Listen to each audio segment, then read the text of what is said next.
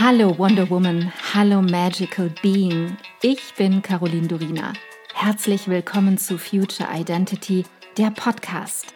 Ich bin so froh, dass du hier bist, dass du dir selbst dieses Zeitgeschenk machst und dich auf einen intimen und transformierenden Seelenquickie mit mir einlässt, mit meinen Worten und meiner Stimme auf eine Reise durch das Dunkel ins Licht.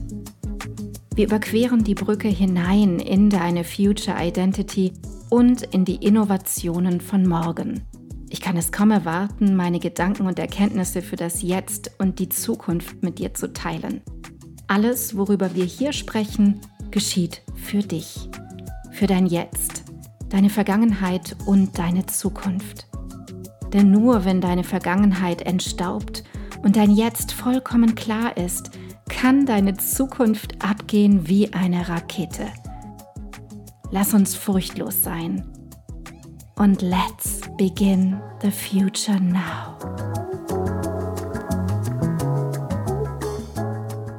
Herzlich willkommen hier heute zu Future Identity. Ich habe einen Gast eingeladen, einen Gesprächspartner und zwar Stefan. Stefan war schon häufiger bei mir zu Besuch und heute geht es um das Thema der Algorithmus hinter der KI. Und wir tauchen ganz tief ein. Wir schauen ein wenig hinter die Kulissen und wollen darüber im Gespräch sein, was ist die KI eigentlich wirklich genau, wie wird sie programmiert, wie funktioniert Programmieren überhaupt.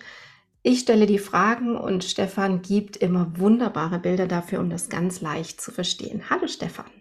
Hallo, schön, dass ich wieder dabei sein darf. Ja, ich freue mich auch sehr. Starten wir, tauchen wir gleich ganz tief ein und wollen wir darüber reden, wie eigentlich eine KI gebaut wird da müssen wir vielleicht so ein bisschen starten, wie, was ist denn der Unterschied zwischen diesem klassischen Programmieren und der KI, weil es ist tatsächlich eine komplett andere Art und Weise, wie Dinge eben mit IT automatisiert werden. Das Klassische ist ja, das kennt jeder aus, aus jeder App und Windows und alles ist ja im Endeffekt programmiert. Das heißt, da gebe ich dem PC Regeln vor. Also wenn das passiert, dann mach das. Also im ganz einfachsten Fall wenn ich eine Taste drücke auf der Tastatur, dann sollst du die bitte verarbeiten. Diese Taste Nummer 793 ist dann eben das A oder so. Dann blendest du ein A in dieser Form. Das sind ja alles Pixel und so weiter. Da geht es auf dieser sehr detaillierten Bits- und Bytes-Ebene zu. Ja, dann zeigst du mir das auf dem Bildschirm an auch wie der Bildschirm angesteuert wird. Es ist alles Programmiercode im Endeffekt, hat mal jemand runtergeschrieben. Das, was ich als Treiber installiere, ist alles programmiert. Das heißt, diese Logik im Endeffekt, diese Ablauflogik, da greift die eine in das andere. Ja, also die Tastatur hat einen Treiber, damit der PC versteht, was denn Tastendruck bedeutet. Der Monitor hat einen Treiber, damit der dann eben versteht, was, was es bedeutet, dass ich das angezeigt haben möchte. Und dazwischen haben wir diese Funktionslogik von den Apps, ja, von Microsoft-Produkten, die wir oder, oder eben äh, Apple-Software-Produkten, die wir ja alle wahrscheinlich fast täglich nutzen. Und das ist aber alles vorbestimmt, wenn man so will. Also der Programmierer hat sich überlegt, was kann denn da alles passieren? Ich kann die oder jene Taste drücken oder ich kann beim Schreiben den Stecker rausziehen. So diese Fälle, wo auch Fehler passieren können, die vielleicht nicht vorhergesehen sind. Das ist aber alles, was wir uns vorher überlegt haben. Und die KI funktioniert einmal komplett anders, weil die KI basiert nicht auf Regeln, sondern die KI basiert auf einem Modell, was ich trainieren kann, was im Endeffekt lernen kann.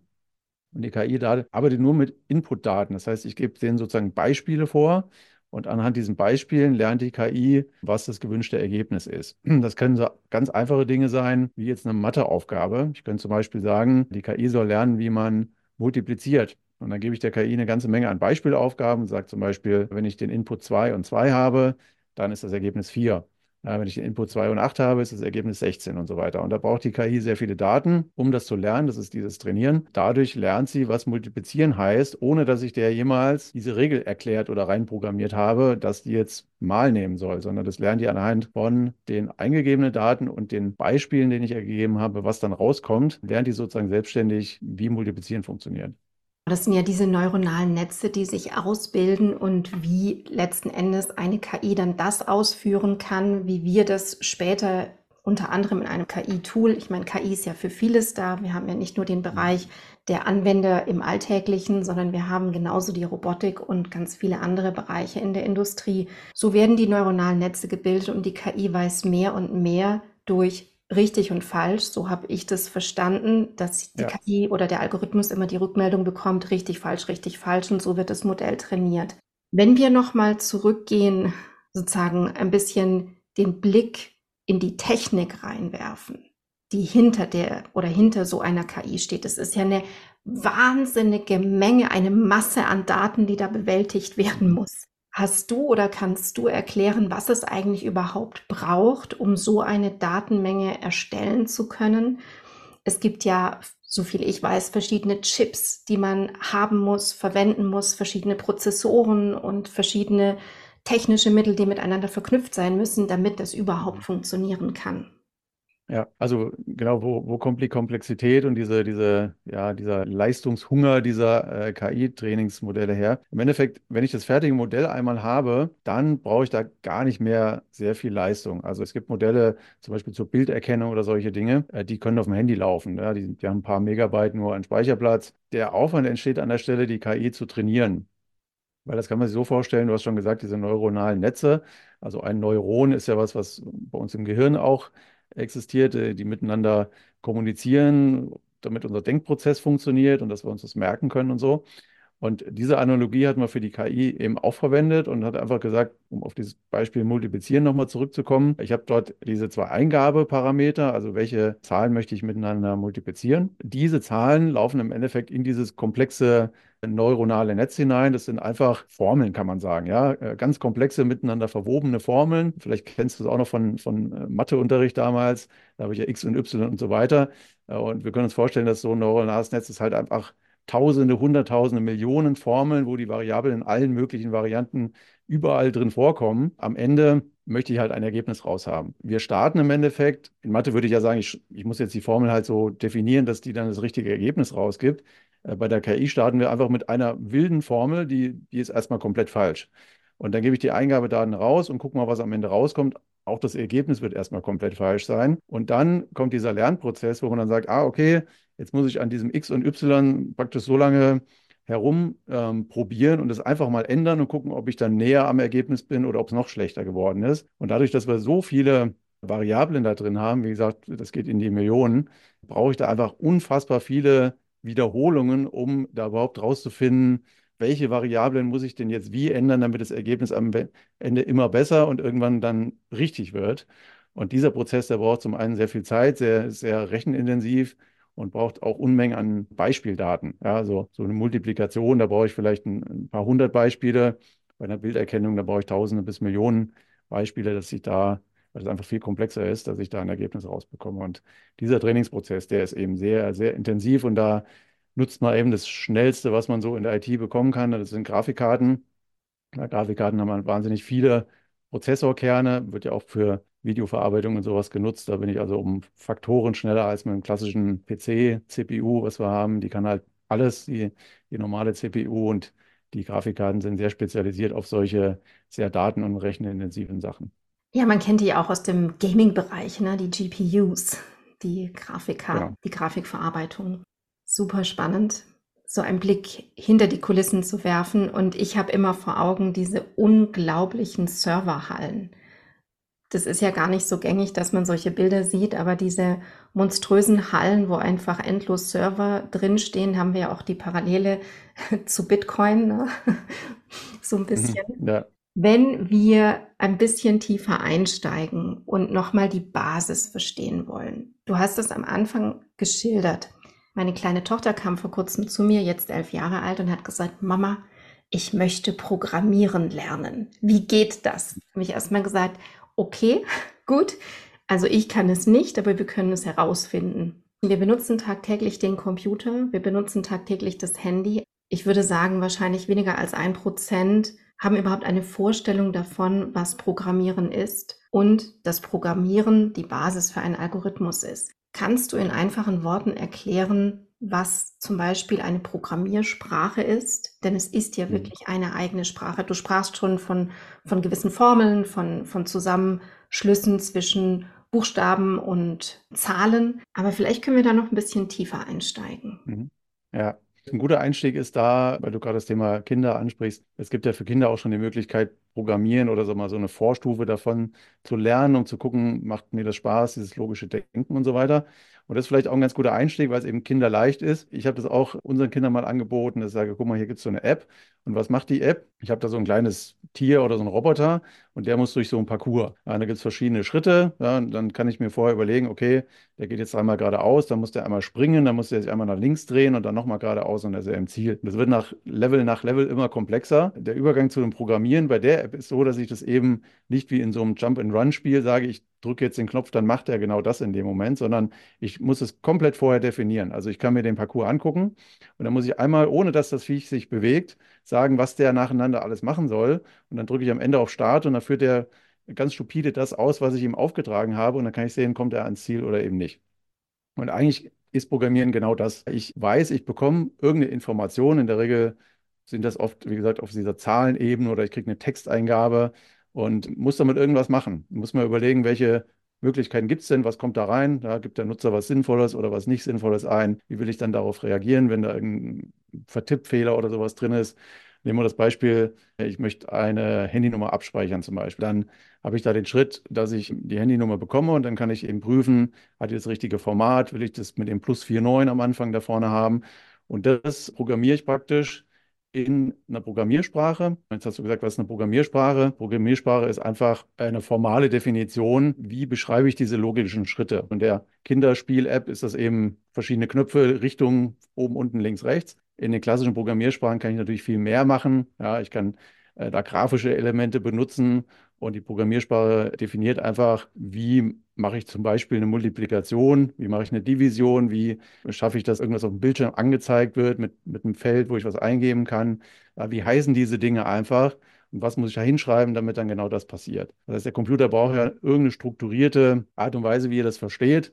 Also wenn ich das so und so schreibe, in dem Format, da geht es dann auch oft auch darum, um so ist das eingerückt, dass ich da so Leerzeichen davor mache, wenn ich dann so Unterfunktionen programmiere. Auch das gab es in der App, diese Kinder-App in den höheren Leveln, dass du dann sagst, okay, da sind so wiederholende Aufgaben drin. Ne? Der muss dann zum Beispiel immer äh, drei Schritte vorwärts, dann springen, dann mal irgendwie um die Ecke und dann wieder drei Schritte vorwärts springen, weil immer das gleiche Hindernis da ist. Dann konnte ich da auch sagen, okay, dieses dreimal vorwärts, einmal springen, das definiere ich mir einfach als einen Block. In der Programmiersprache nennt man das Funktion. Diese Funktion, dass der da drüber springt, die kann ich dann jederzeit benutzen, ohne dass ich die ganzen einzelnen Schritte jedes Mal haarklein wieder eingeben muss, weil es ja immer das Gleiche ist. Das sind diese einzelnen Bausteine auf der ganz einfachen Ebene, wie gesagt, dreimal vorwärts, einmal springen. Funktionen können aber auch beliebig komplex sein. Ja. Diese Funktionen, äh, dank Internet, die kann man sich teilweise komplett fertig runterladen, dass ich sage, wenn ich zum Beispiel auf dem Bildschirm was anzeigen möchte mit Eingabefeldern, wo der Nutzer Daten eingeben kann, dann muss ich nicht mehr diese ganzen Eingabefelder programmieren im Sinne von, dass der da einen schwarzen Kasten zeichnen soll und da mir so einen blinkenden Cursor einblenden soll, damit der Nutzer versteht, dass da ein Eingabefeld ist und den Knopf muss ich auch nicht designen mit Farben, sondern ich sage einfach hier, ich nehme die Funktion Knopf und die brauche ich jetzt hier und dann ist der Knopf da. Heutzutage ist Programmieren oftmals so ein Zusammenstecken von schon vorhandenen Sachen und Anreichern mit der Logik, die jetzt in dem Einzelfall dann tatsächlich äh, brauche. Alles andere ist schon da. So ein bisschen Copy-Paste. Ein Teil kann ich Eigentlich ja, ja, ja. genau mhm. einfügen und dann das Neue hinzufügen, das, ja. was als Ergänzung dazukommen soll. Finde ich super spannend mit dem Spiel. Ich habe solche Angebote auch immer öfter gesehen. Klar, wenn du einmal recherchierst nach etwas, kriegst du ja immer ganz viel eingeblendet, der Algorithmus. Wenn wir die Sache mit dem Programmieren jetzt übertragen auf den Algorithmus, wo gibt es da eine Veränderung? Was funktioniert bei einem KI-Algorithmus anders? Was braucht dieser? Ja, der klassische Algorithmus, der hat, wie gesagt, einmal die Regeln vordefiniert. Da habe ich geschrieben, okay, welche Funktionsbausteine stecke ich hier zusammen. Dann gebe ich am Anfang irgendeine Information rein und am Ende kommt irgendwas raus. Und das ist absolut wiederholbar. Wenn ich das Gleiche reingebe, kommt das Gleiche raus. Das nennt man in, in der Fachsprache deterministisch. Bedeutet genau das, gleiche, gleicher Input, gleicher Output. Und bei der KI, wie gesagt, die funktioniert dann eher so ein bisschen wie unser Gehirn. Zum einen mit dem Lernen, dass die Regeln eben nicht vorher reinprogrammiert sind, sondern auf dieser Programmierebene stelle ich praktisch nur dieses neuronale Netz mal hin mit den ganz vielen Formeln und sage, okay, äh, das ist jetzt zum Lernen bereit. so eine richtige Logik ist da eigentlich überhaupt nicht drin, sondern ich habe wirklich nur diese Daten und diese Verbindungen über die Formeln. Die Logik entsteht durch den Lernprozess. Von daher ja, funktioniert es sehr anders als das Klassische und es ist auch nicht deterministisch. Vielleicht ähm, hat äh, der eine oder die andere von euch auch schon mal so eine bildgenerierende KI mal ausgetestet. Ja, da, da gebe ich dreimal das Gleiche ein. Äh, dann kommt zwar was Ähnliches raus, aber eigentlich nie das Gleiche. Man darf ja auch nicht vergessen, ein ganz großer Begriff, der im Zuge der KI-Programmierung genutzt wird, ist ja die Iteration und das Debugging. Also, dass man ständig schaut, wo ist der Fehler und den Fehler behebt. Mhm. Und so ja. das Modell den Input bekommt oder auch eben aus sich selber lernt. Ich glaube, das war jetzt nochmal eine gute Zusammenfassung von dem, was du am Anfang schon erklärt hast, aber mit dem Input vorher einfach noch auf einer tieferen. Ebene des Verständnisses. Was ich da auch ganz spannend finde, ist, dass man auch wiederum KI nutzen kann, um die KI zu verbessern. Als Beispiel bei so einer bildgenerierenden KI. Wenn ich sage, ich möchte möglichst realistisch aussehende Bilder generieren, dann baue ich einmal diese KI, die diese Bilder generiert, von Sprache zum Beispiel.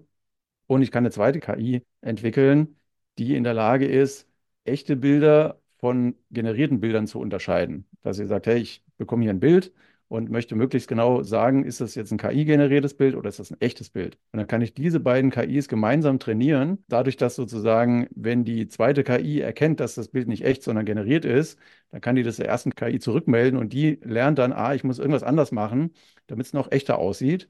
Und andersrum, die zweite KI wird immer besser im Erkennen, ob das echt ist oder fake, dadurch, dass sie diesen Input von der einen KI bekommt. Und die KIs miteinander können ja in einer wahnsinnigen Geschwindigkeit lernen, sodass sich beide Systeme im Endeffekt wieder verbessern, ohne dass wir da jetzt jedes Mal menschlich am Ende das Bild bewerten und sagen, ja, das ist gut geworden und das kann man kaum noch unterscheiden vom echten Bild oder vielleicht gar nicht, sondern auch das macht dann die KI für uns und dadurch geht es halt nochmal viel schneller.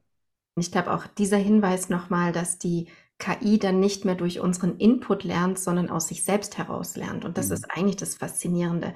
Ich bin mega gespannt, was in wenigen Monaten bis Jahren noch alles möglich sein wird. Ich bin ja auf der Seite der Anwender oder auf der Seite derer, die Anwendern zeigt, wie KI optimal eingesetzt werden kann. Was mir auffällt, ist, dass ganz viele Menschen, egal ob Mann oder Frau, sich eigentlich davor drücken. Warum? Weil sie in dem Gefühl stecken der Überforderung weil es mhm. einfach eine Flut an KI-Anwendungsmöglichkeiten gibt, an KI-Tools. Definitiv ist es so, die KI wird nicht wieder zurückgehen. Ganz im Gegenteil, es wird exponentiell wachsen. Was kannst du denn aus deiner Sicht den Menschen mitgeben, sodass sie sich vielleicht mehr trauen und mutiger sind, dieser Welt, dieser neuen Welt, die sich uns ja eröffnet, entgegenzutreten? Ja, ich erlebe das auch, dass da auch so eine gewisse, gewisse Angst vielleicht sogar herrscht, zu sagen, was, was passiert da gerade, auch mit unserer Gesellschaft, mit diesen ganzen neuen Möglichkeiten. Und ich bin generell unabhängig von KI, wenn was Neues kommt, glaube ich, tun wir immer gut daran, da mitzuwirken, es anzunehmen, zu schauen, was kann ich damit tun, was ist das überhaupt, weil die Angst ist ja oft vor was da, was ich gar nicht richtig verstanden habe und was ich mir in meinem im Kopf viel schlimmer ausmale, als es tatsächlich ist. Von daher einen Schritt gehen, ausprobieren. Die Hürde ist ja wirklich sehr, sehr klein. Äh, selbst wenn man jetzt kein, kein Profi-Prompt-Engineer ist und weiß, wie man jetzt äh, da sein Business oder sein Privatleben optimiert, im ersten Schritt dieses Ausprobieren. Und gerade ChatGPT ist ja so eine, eine der niedrigsten Einstiegshürden, das kann ja jeder benutzen. Ich sage immer, ich behandle ChatGPT wie so einen Praktikanten. Also der kann Dinge nicht besonders gut. Ja, der kann also Texte schreiben, kann er tatsächlich ganz gut, aber viele andere Dinge, da bekommst du eher ein durchschnittliches bis unterdurchschnittliches Ergebnis raus. Wenn du aber dem relativ konkreter Input gibst und das mit deinem, mit deiner Erfahrung, deinem Wissen und auch wie man durch diesen Prozess durchgeht für ein gutes Ergebnis am Ende. Wenn du das mitgibst, dann äh, kommen da wirklich richtig gute Ergebnisse raus. Ich gebe mal ein Beispiel. Wenn ich jetzt sage, äh, schreib mir zum Beispiel eine Geheimhaltungsvereinbarung, weil ich mit irgendjemandem einen Vertrag abschließen möchte, dann wird die eher schlecht. Ja? Wenn ich jetzt aber beschreibe, worum es denn geht, also um dieses Projekt, was ist mir da wichtig und da vielleicht noch hinzufüge, stell mir Fragen, wenn, wenn das dir hilft, das Ergebnis zu verbessern. Ja, dann stellt mir die KI dann drei, vier, fünf Fragen, die gebe ich dann Antworten und dann kriege ich ein richtig gutes Ergebnis. Von daher einfach den, dem überlegen, was bräuchte so ein Praktikant im Unternehmenskontext. Hier ist meine Unternehmenspräsentation mit den, hier sind meine persönlichen Werte, hier ist das Produkt und jetzt machst du da ein Newsletter draus. Ja? Und mit diesem Input wird das Ergebnis viel besser, als wenn ich so ganz allgemein sage, schreib mir jetzt ein Newsletter, weil dann wird es halt ein, ein durchschnittlicher Newsletter, den er irgendwo praktisch von den Learnings aus dem Internet zusammengebaut hat. Kann ich nur bestätigen, je spezifischer, desto höher die Qualität dessen, was rauskommt. Und ich glaube, das ist auch etwas, was wir mitnehmen können. Ich sehe die KI tatsächlich, egal in welchem Bereich, aber auch ChatGPT als meinen Co-Piloten, mit dem ich gemeinsam durch zum Beispiel Fragen stellen wirklich das Beste rausbekomme. Und mir macht es wahnsinnig viel Spaß. Mhm. Ich danke dir, Stefan, und ich kann euch alle nur ermuntern, setzt euch mit der Welt der KI Tag für Tag ein bisschen auseinander und wir werden schauen, was in einigen Jahren sein wird. Und ich sage, bis bald. Danke, bis dann. Ich danke dir so sehr, dass du heute deine kostbare Zeit, deine Aufmerksamkeit und deine Liebe zum Leben mit mir geteilt hast. Ich hoffe, ich konnte dich auf deinem Weg zu deinem wundervollsten Ich in der Zukunft inspirieren. Vergiss nicht, einen Blick in die Show Notes zu werfen. Dort findest du alle wichtigen Informationen und Links. Wenn du jetzt erfüllt in deinen Tag gehst, dann danke ich dir, wenn du diesen Podcast einer Freundin oder Bekannten weiterempfiehlst und du mir Feedback gibst – Hinterlasse super gerne deine Meinung und teile deine Gedanken mit mir, was mit dir am meisten in Resonanz gegangen ist und was nicht. Entweder direkt hier unterhalb bei iTunes oder schreib mir auch gerne unter meinem Podcast-Post auf Instagram unter Miss Caroline Durina.